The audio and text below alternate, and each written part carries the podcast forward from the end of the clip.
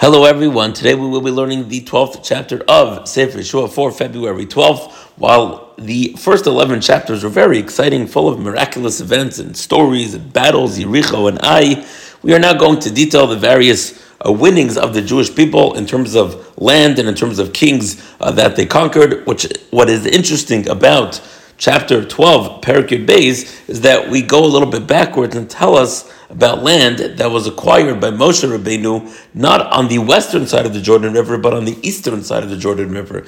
The, the begins, Elu Machi these are the kings of the land, Hashehiku B'nei Yisrael Yishos Artzam. Be'ev HaYarden, these are the areas of land that the Jewish people conquered on the eastern side of the Jordan River. Mainly, they conquered uh, two kings, Og and Sichon, Hemori and the again what's referred to Sichon Melech Ha'amori and the area of Og Melech Habasha.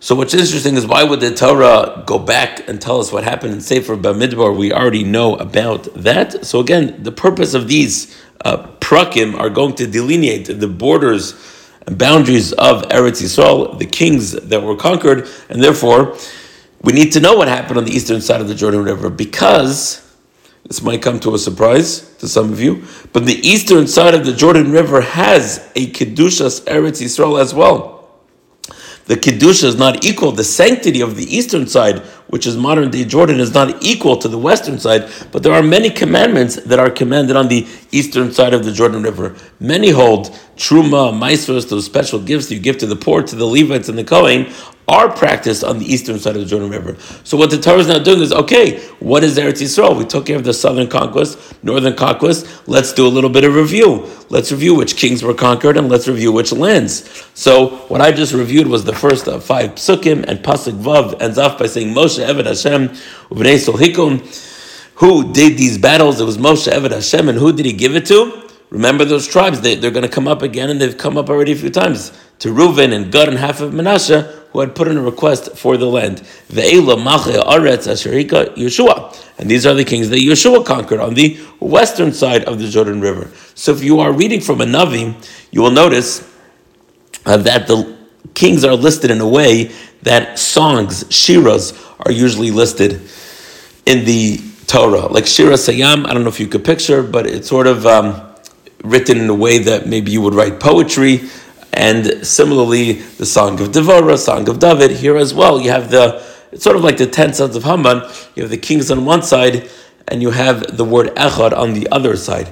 Again, what the point of this is, is to magnify the importance of this conquering and it's sort of known in Chazal, and you just have to count that these are the 31 kings. The very small land of Eretz Yisrael was being run by 31 kings, obviously showing the importance of the land of Israel to the entire to the entire Middle East.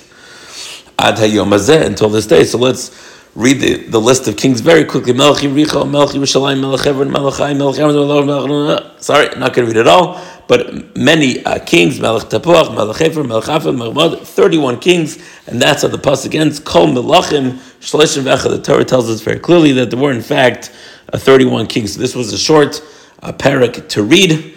Again, we are reading the, the successes of the Jewish people while always remembering, as the Torah itself over here says, when it talks about Moshe's victory, it says Moshe Eved Hashem.